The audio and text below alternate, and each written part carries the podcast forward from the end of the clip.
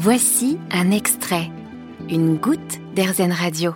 Fabrice Midal, vous êtes philosophe, écrivain et fondateur de l'école de méditation et j'ai le plaisir de vous recevoir dans les studios d'Airzen Radio pour votre dernier livre Les cinq portes, Trouve le chemin de ta spiritualité aux éditions Flammarion. Ce qui est intéressant dans votre ouvrage, c'est qu'absolument tout le monde peut s'identifier à vos conseils et aux fameuses portes que vous nous livrez. Pour que tout le monde comprenne, comment pourriez-vous résumer votre livre? Alors, c'est très simple. Comment faire pour ouvrir la porte qui nous ouvre sur notre accomplissement, sur un sens de plénitude C'était ça ma question. Et souvent, on a l'impression de faire du surplace, d'avoir des blocages, de sentir euh, un peu à côté de soi, parce qu'on ne sait pas ouvrir la porte. Pour ouvrir la porte, la chose fondamentale, c'est de savoir quelle est notre énergie propre, quelles sont nos propres forces? Donc il y a cinq portes. Une des cinq, la porte rouge, vous avez un don pour entrer en relation. Ce qui vous fait vibrer, ce que vous aimez, c'est parler avec les gens, créer du lien, créer de la relation. Mais vous pouvez en rester là, ou vous pouvez ouvrir la porte. Si vous en restez là, ça peut être un peu superficiel, vous avez un don pour entrer en relation, mais ça ne débouche pas sur grand-chose. Si vous ouvrez la porte, vous découvrez que vous pouvez entrer en relation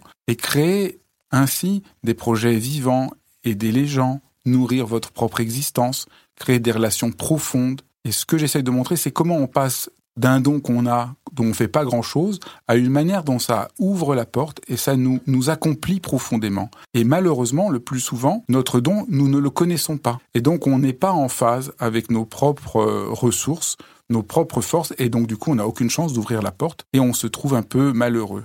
Les gens sont souvent malheureux parce qu'ils sont juste pas au bon endroit. Ils sont coupés de leur propre vie. Et c'est ça le chemin que je propose avec les cinq portes. Quelles sont les autres portes? Il y a la porte bleue qui est là le bonheur que vous avez, c'est pas tant d'entrer en relation que de voir clair, de comprendre. Ça vous passionne de comprendre que les choses soient en ordre, ordonnées, structurées, logiques. Vous essayez de comprendre en ce temps vous êtes en colère parce que les autres n'ont pas envie de comprendre comme vous et ça reste un peu voilà, un peu vague. Mais vous pouvez aussi décider d'ouvrir la porte et faire que votre désir de clarté vous ouvre sur une compréhension à la fois pour vous, pour les autres, pour le monde, pour construire, par plein d'exercices, par plein de pratiques, d'essayer de leur montrer, mais, mais non, vous avez un don, si vous reconnaissez son don, vous allez pouvoir ouvrir la porte de votre propre accomplissement. La porte blanche, c'est la porte d'être, d'aimer, de vibrer quand vous êtes calme, quand vous êtes en paix, quand on vous laisse tranquille. Vous êtes, vous avez besoin que les choses soient spacieuses. Peut-être quand vous étiez enfant, on vous a souvent dit que vous étiez dans la lune. On vous en a voulu. Peut-être vous avez regretté d'être un peu, des fois, perdu. Mais en fait, vous avez un don profond parce que vous avez une capacité de trouver un sens d'espace et d'être extrêmement accueillant. Et là aussi, vous avez le choix. Est-ce que vous passez votre vie à être un peu perdu et à regretter d'être comme ça, ou vous ouvrez la porte et vous découvrez qu'il y a au fond de vous un véritable trésor qui est cette capacité de donner de l'espace, d'entrer en relation de manière euh, simple. Il y a la porte verte qui est la porte de l'action. C'est le bonheur de faire. Plus vous faites, plus vous vous sentez vibrer. Donc c'est formidable. Mais vous pouvez aussi vous épuiser, courir toute la journée, être un peu speed ou tomber dans le travers de la jalousie parce que vous comparez vos actions à d'autres. Et là aussi, vous avez le choix. Est-ce que vous reconnaissez que c'est formidable de pouvoir agir, que là, il y a aussi quelque chose d'extraordinaire qui vous permet d'ouvrir la porte. À ce moment-là, l'action devient féconde. C'est une action qui crée, c'est une action qui aide les gens. Et il reste la porte jaune, qui est la porte de, l'accomplissement, de la plénitude, de la générosité, du don. Vous voulez que tout soit comblé. Et euh, ça, c'était un peu mon cas. Quand j'étais enfant, vous voyez, mes parents me disaient tout le temps, mais pourquoi t'en fais trop? Mais il y a tellement de choses chez toi, tu devrais jeter. Toi, je me sentais un peu coupable pendant des années. Au contraire, il y a un trésor et qu'il faut que je fasse la paix avec ce que l'on est parce que lutter toute sa vie contre ce que l'on est, ça ne fonctionne pas. Est-ce que le choix des couleurs est anecdotique? Il y a des raisons très profondes qui ont fait que je nomme la porte bleu-bleu et j'explique dans le livre tout le détail.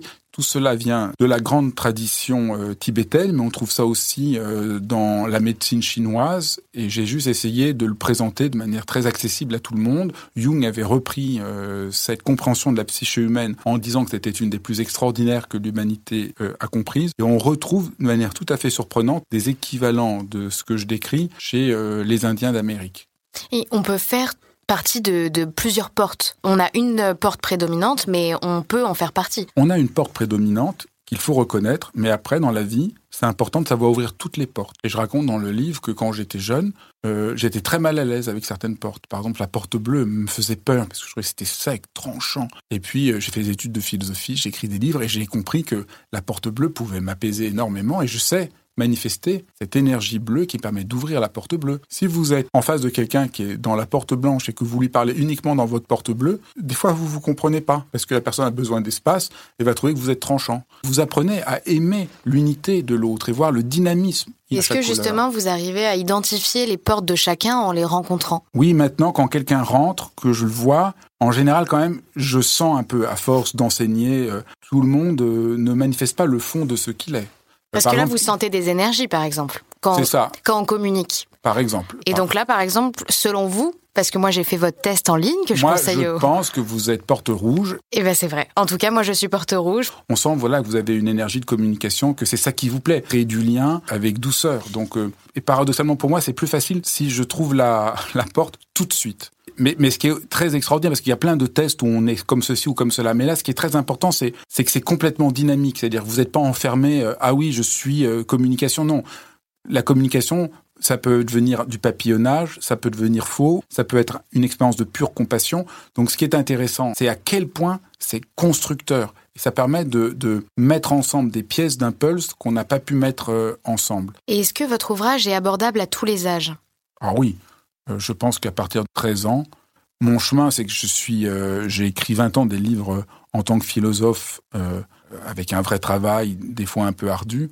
Et depuis euh, une dizaine d'années, j'essaie vraiment d'écrire pour que mes livres soient compréhensibles très facilement à tout le monde, même à des gens qui n'aiment pas forcément beaucoup lire des livres, que ça puisse les nourrir en profondeur. Et au fond, pour dire mon livre, Les cinq portes, c'est trouver les cinq portes qui nous remettent en rapport à la vie, au jaillissement de la vie euh, en nous-mêmes. Et selon vous, plus on se connaît tôt, plus on va vers un réel accomplissement? Est-ce que c'est se connaître? Est-ce que c'est être en adéquation avec soi? Est-ce que c'est faire alliance avec soi? C'est ça le, chemin, parce que se connaître, on se connaît jamais vraiment. Moi, je me connais pas. Le matin, on se lève et puis on est de bonne humeur, on ne sait pas pourquoi. Il y a toujours un côté un peu burlesque de qu'on a avec soi-même. Donc, je sais pas se connaître comme on connaît un code, mais euh, savoir faire la paix avec ce que l'on est, ne pas être en guerre contre ce que l'on est, faire alliance avec nos propres ressources que, en général, on ne s'est pas autorisé à rencontrer. Merci beaucoup Fabrice Midal pour ces réponses. On le rappelle, vous venez de sortir votre dernier ouvrage intitulé Les cinq portes aux éditions Flammarion. Vous avez aimé ce podcast Erzen? Vous allez adorer Erzen Radio en direct. Pour nous écouter, téléchargez l'appli Erzen ou rendez-vous sur erzen.fr.